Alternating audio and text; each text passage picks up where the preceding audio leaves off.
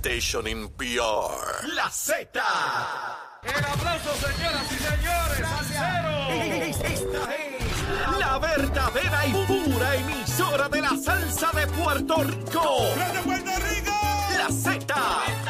WZNTFM 93.7 San Juan, WZMTFM 93.3 Ponce y WIOB 97.5 Mayagüez. La que representa la salsa en la isla del encanto. De aquí para el mundo. A través de la aplicación La Música Z93. Tu, tu emisora nacional de la salsa. Buenos días Puerto Rico, días América. Comienza Nación Z Nacional. Hoy lunes, hoy lunes 5 de junio del año 2023. Soy Leito Díaz, estoy vivo, contento de estar con todos ustedes. Los extrañé en cantidad. Mire, dispuesto, listo, deseoso de comenzar a quemar ese cañaveral bien duro. Pero antes vamos a los titulares con Emanuel Pacheco. Buenos días Puerto Rico, soy Emanuel Pacheco Rivera informando para Nación Z Nacional en los titulares. La Administración Central de la Universidad de Puerto Rico está lista para desarrollar una nueva residencia de estudiantes en Humacao, pero el proceso de revisión de contratos impuestos por la Junta de Supervisión Fiscal ha impedido comenzar las obras y para algunos funcionarios universitarios incluso amenaza el uso a tiempo de fondos federales en proyectos post-desastres. En otra parte, el expresidente de la Juventud Popular Nacional, Héctor Santiago Torres, prevaleció ayer domingo en la contienda que realizó el Partido Popular Democrático para ocupar la vacante por el Distrito Senatorial de Guayama. Así lo informó el secretario general del partido, Gerardo Otoñito Cruz. Santiago obtuvo 129 votos de 383 delegados de la Pava que acudieron a votar. En otras noticias, Luma Energy denunció ante la Autoridad de las, para las Alianzas Público-Privadas que a lo largo de 2023 ha tenido que operar con menor capacidad financiera porque la Autoridad de Energía Eléctrica supuestamente le adeuda más de 100 millones de dólares en las transferencias que periódicamente debe realizar a las cuentas del servicio del consorcio. Hasta aquí los titulares, les informó Emanuel Pacheco Rivera. Yo les espero en mi próxima intervención aquí en Nación Z Nacional. Usted sintoniza por la emisora nacional de la salsa Z93. Es Leo Díaz. Que venimos bajando, mire, chévere, aceleradamente. Na- Nación Z Nacional por la Z. Aquí estamos, mis amigos. Saludos, contentos de estar aquí con todos ustedes tempranito en la mañana en Nación Z Nacional. Estamos a través de Z93, la emisora nacional de la salsa, la aplicación, la música. Y por ahí está Marquito también presentado, asomando la cabeza por ahí. usted sabe cómo es. Mire, y también estamos en nuestra página de Facebook de Nación Z. Tempranito en la mañana, espero que hayan desayunado, que hayan pasado un excelente fin de semana. Mire, Mire las calores, las calores. Están haciendo unas calores tremendas, mi hermano. Mucho cuidado, mucho cuidado. No subestimen ese calor a las personas que realizan trabajo al aire libre, expuestos al sol. Tengan mucho cuidado, cúbranse bien, bien hidratados. Eh, de verdad que es bien peligroso lo que está ocurriendo esta mañana a las cuatro y media de la mañana. Yo estaba jangueando en la casa y el fogaje era una cosa terrible, ¿sabes? Así que lo que se, se anticipa es un calor inmenso durante todo el día de hoy. Así que aquellos niños que están en los campamentos de verano, de igual manera, mucho cuidado, orienten a sus hijos para que no subestimen ese calor inmenso que debemos estar eh, sintiendo durante el día de hoy. Un fin de semana ya de verano, mucho, muchas actividades de toda naturaleza. Así es que nada, comenzando ya oficialmente una semana completa de junio, ya que fueron varios días nada más la semana pasada de, junio. Así que ya el verano comienza a correr con toda su intensidad y con todo su calor. Vamos con Luma, Lumita, Lumera. Vamos a ver qué pasó. A las 5 de la mañana habían 4.092 abonados sin energía. Ese número subió un chililín, chililín más, a 5.805. A estas horas, ese es el balance de abonados sin energía distribuyéndose de la siguiente manera. El mayor problema a esta hora es en la región de Bayamón, con 2.256, seguido de la región de Mayagüez, con 1.367, y sigue Arecibo con 1.020. De ahí en adelante, pues ya baja. Región de Carolina solo 89, Caguas 573, Ponce 146 y San Juan 354 para la suma de 5.805 de casi millón y medio. Son 1.468.223. Así que por ahí estamos con relación a Luma Lumita Lumera. Siguen desganchando. He visto gran cantidad de brigadas en distintos puntos de la isla donde me transporté en el fin de semana. Eh, eh, pregunté en algunos lugares cómo iba la cosa de la poda. Me dijeron que, que muy bien. Así es que, en efecto, eso es un trabajo que se desatendió por mucho tiempo y que ahora Luma le corresponde atenderlo, ¿no? Miren, eh, en el fin de semana se votó para escoger un nuevo senador del distrito de eh, Guayama por el Partido Popular. Ustedes saben que la senadora Gretchen Howe renunció para ocupar un puesto por distrito representativo en el área de, de Calley. Así que se realizó esa votación. Mire, eh, votaron solamente 382 personas, delegados, porque esto era una asamblea de delegados, esto no es abierto al pueblo. Los delegados, ¿quiénes son? En cada uno de los pueblos que comprenden el distrito, pues hay una directiva del Partido Popular, una serie de, personas que ocupan los puestos, juventud, servidores públicos, presidentes de unidad electoral, y eso sumaba poco más de 500 eh, delegados. De eso solamente votaron 382. Y la persona que salió, eh, ahora como nuevo senador, le va a estar jurando en los próximos días, Héctor Santiago, eh, él dirigió la juventud del Partido Popular en algún momento, sacó 129 votos para un 33%. Carmen Iris Ciela sacó 31 votos. Esta había sido legisladora. ¿ah? Héctor Santiago sacó 129. Ángel Rodríguez Otero sacó 104. Roberto Colón 34 y Juan Carlos Figueroa 83. Quiere decir que con esta votación Héctor Santiago se convierte en el, senado, en el senador que llega al Senado de Puerto Rico por la, por la menor cantidad de votos que jamás haya llegado alguien a la Asamblea Legislativa. Solamente 129 votos. Es increíble, ¿ah? Increíble. Yo no he escuchado de ayer para hoy a estos pseudo expertos en política puertorriqueña, a los que cuestionan cuando el Partido Nuevo Progresista hace sustituciones que empiezan con la folloneta de que debe ser el pueblo entero el que escoja el candidato. Pues mira, ahí tienen, ahí tienen a Héctor Santiago. Llega al Senado de Puerto Rico con 129 votos. A que no han escuchado a ningún líder del Partido Popular con la folloneta de dónde está la democracia. Bueno, ahorita escuché a Connie Varela, que lo llamaron nuestros compañeros de Nación Z, estaba galleando ahí. Sí, porque él está proponiendo segundas vueltas para escoger al gobernador con más del 50% del voto mayoritario del pueblo para que la legitimidad. Yo me pregunto dónde rayo está la legitimidad de un senador que llega al Senado de Puerto Rico con 129 votos. Yo pregunto, ¿tendrá legitimidad ese pájaro? Sí tendrá. Sí, porque aquí llegan otros senadores y le caen arriba. Ah, no, no, no, con otros no hay problema. ¿Ve? Solamente 129 votos el proceso estaba diseñado para el que, llegara, llegara por una cantidad igual o similar a esa, porque solamente votaban 500 y pico, fueron allí cerca del 70%, se dividen entre ese chorro de candidatos, pues el que ganara, fuera Héctor Santiago o cualquiera, iba a ganar por una, por una cantidad ínfima de votos. A que no les preocupó eso a los dirigentes del Partido Popular, a los mismos que están cuestionando si el gobernador fue aprobado con el treinta y pico por ciento del electorado puertorriqueño. ¿A qué no dicen nadita ahora? ¿Dónde se metieron la lengua, pájaros y pájaras? ¿Eh? Sí, ¿dónde rayos están hoy, temprano por la mañana?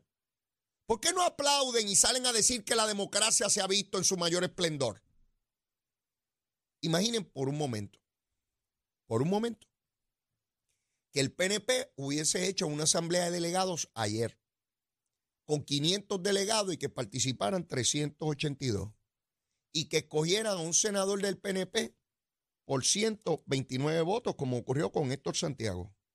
¿Qué usted cree que estarían diciendo los dirigentes del Partido Popular hoy?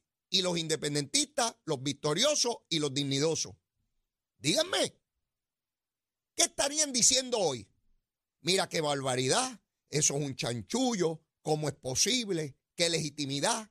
a quien representa, cómo se le, se le cancela las posibilidades al pueblo de escoger a su funcionario electo. mire, estaríamos desde las 5 de la mañana escuchando cada disparate, pero no ocurre nada. Como un senador del Partido Popular. Está bien chévere. Mire, por 129 votitos, un nuevo senador. Ah, con toda la legitimidad, los derechos y facultades que la Constitución y las leyes le proveen a este nuevo senador, ¿verdad? Y va a votar allí igual que todos los demás. ¿O no? ¿Ven de lo que se trata? Por eso yo vengo aquí. La vara cortita, mírela aquí. La vara cortita. Cuando se trata de alguien del PNP que llega por una cantidad ínfima de votos allí en un proceso interno, la vara cortita no tiene legitimidad, nunca debió haberse jurado, eh, traicionaron la confianza del pueblo, secuestraron la voluntad mayoritaria del pueblo que se ve inhabilitado de votar en unos procesos internos amañados. Pero si es del Partido Popular, mire la vara larga, la genuina, la grande, Ave María. Ha lucido, decía Juan Manuel, eh, Jesús Manuel, perdón, el presidente nuevo del Partido Popular, que ha brillado la democracia, ha brillado en cantidad, mi hermano. Si está el sol caliente, brilla que se acabó. Sí, la democracia brilló ayer. ¿Qué democracia brilló ayer ni brilló ayer? 129 personas eligen a Héctor Santiago. No me vengan con folloneta cuando el PNP haga una cosa igual o similar a esa, si es que la hacen, no. Yo prefiero los procesos abiertos. Le pertenece a un partido, pero que sea abierto. Que voten todos los electores de ese, de ese partido, como ocurrió con eh, eh, Jesús Manuel cuando fue presidente del Partido Popular. Todo popular que quiso ir, pues fue para allá, ¿verdad? Yo prefiero esos procesos a estos otros. Pero nada, le traigo eso solamente para ponérselo en perspectiva de cómo se da el discurso político aquí, dependiendo de quién se trate. Mire, el alcalde de San Juan Miguel Romero dio su mensaje la semana pasada. Un mensaje que la prensa se negó a cubrir. No había ni una mínima reseña del mensaje. Como estaba lleno de obras, de aumentos salariales, de logros, que no veía esa ciudad hace años, y en menos de dos años y medio está dando cátedra Miguel Romero de lo que es el alcalde de la ciudad capital. Ahora, en estos tiempos, a este instante, ya Miguel Romero compara con los mejores alcaldes que ha tenido la ciudad capital. Por la cantidad de proyectos, resultados en menos de dos años y medio. Ya, ya hoy compara con los mejores alcaldes que ha tenido la ciudad. Yo no he visto a Manuel Natal hablando de lo que hizo Miguel Romero. No, yo pensé que iba a convocar una conferencia de prensa, estamos en año preelectoral. Pensé que iba allí a tratar de destruir lo que ha hecho Miguel Romero, pero no. Algo raro está pasando con Natalito. Natalito, Natalito, canto de vago, te levantaste ya, papá. Ese es el mejor, el vago mejor pago que hay en Puerto Rico, Natalito. Natalito, no te he escuchado decir nada, Miguel Romero. Ya ni lloras por la elección. Les digo esto porque en el fin de semana me topé con dos victoriosos. Uno de ellos lo conozco hace ya algún tiempo, el otro no lo conocía, en, eventos distintos. Y pusimos a hablar unas cositas. Y ambos en momentos distintos, sin conocerse, porque no, no se conoce uno al otro, me hablaron de que ellos creen que Natal no va a correr nada para San Juan. Cuando me dijeron eso, primero me chocó, porque Natal, olvídese, eso nació para ser alcalde. Y eso no, no puede vivir sin eso. Y llora y todo, y se tira a llorar, y grita y patalea. Y entonces me puse a buscar, caramba, hay algo que, que no hace sentido aquí. Y es que yo no vi a Manuel Natal en un esfuerzo concertado con todos los portavoces de Victoria Ciudadana, los senadores y los representantes que tiene, y él propiamente hacer un mensaje directo a lo que fue el mensaje de Miguel Romero, porque yo hubiese esperado que si Miguel Romero hace su mensaje, él haga el de él, el de Manuel Natal, para contrarrestar, confrontar cada uno de los elementos que Miguel Romero destaca como logro de su administración. Yo hubiese esperado eso, ¿verdad? Porque si ya en diciembre hay que erradicar los papeles de hacia dónde se va, en qué candidatura se encuentra. Y yo no vi eso. Y entonces en el fin de semana me encuentro con estas personas que me dicen que ellos creen que Natal no va a correr para alcalde de San Juan. que esa idea, como que la cosa está mala, y de la manera en que ellos me hablan, parecería como si tuvieran números, encuestas, de que la cosa está difícil para Natal en San Juan con lo que está haciendo Miguel Romero. Lo lanzo ahí, lo lanzo ahí, porque una cosa me lleva a la otra. Vuelvo y les digo, estamos en año preelectoral, ya en diciembre hay que llevar los papeles para radicar candidatura. ¿Cómo es posible que Miguel Romero haga un mensaje tan impactante de logros y Manuel Natal no se pare al otro lado y diga, no, no, eso no es así. Uno, dos, tres, cuatro, cinco y seis. Y trate de desmentir lo que planteó Miguel Romero. No lo vimos. No lo vimos. Eso no está. Parece que la cosa está malén. Está malén. Se está poniendo mala. Está malén. La cosita está malén. Nada, lo dejo ahí. A los victoriosos. Chequense chequense porque por lo que he visto la cosa no anda bien. La cosa no anda bien y la única alianza que quiere hacer Manuel Natal no es para Victoria Ciudadana, es para él. Es el culto a la personalidad. Todo es el PIB. El PIB tiene su candidato a la gobernación y va a tener su candidato a comisionado que tiene que ser del PIB. Ya lo dijo Juan Dalmao. Y que sus legisladores van a correr también. Así que la única alianza que hay aquí es con Manuel Natal. Todos los demás victoriosos se pueden ir por el sifón. No valen nada. Dice Manuel Natal. El único vale es él. Y al único que hay que salvar es él. Y todos los demás, váyanse por ir para abajo. Con el calor ese por ahí, pongan chancletas por toda la autopista. Que no, que no hay más nada. Bueno, la dejo ahí. Ustedes, a los victoriosos, averigüen que no les estén, los estén cogiendo de tontejo a los victoriosos. Oigan, el periódico El Vocero trae hoy una información sumamente valiosa con relación a la canalización del río La Plata, en el área de Dorado y Tuabaja, del río allá en Arecibo y del río Puerto Nuevo, acá cerca de Plaza Las Américas o al lado de Plaza Las Américas. Yo vi el artículo y me preguntaba si vale la pena la relación de Puerto Rico con los Estados Unidos. Les voy a explicar por qué. Ustedes saben que llevamos ya algunas décadas, como cuatro décadas, en un esfuerzo porque se canalice el río Puerto Nuevo, que empieza allá el río Río Piedra, que va por detrás del cuartel general de la policía y desemboca al lado del vertedero de San Juan, o lo que era el vertedero de San Juan, al lado de Plaza Las Américas. Resulta que ese proyecto va sumamente adelantado y ustedes saben cuánto dinero han enviado los yanquis, los gringos, los invasores, los capitalistas, los abusadores para realizar ese trabajo. 1.600 millones de dólares.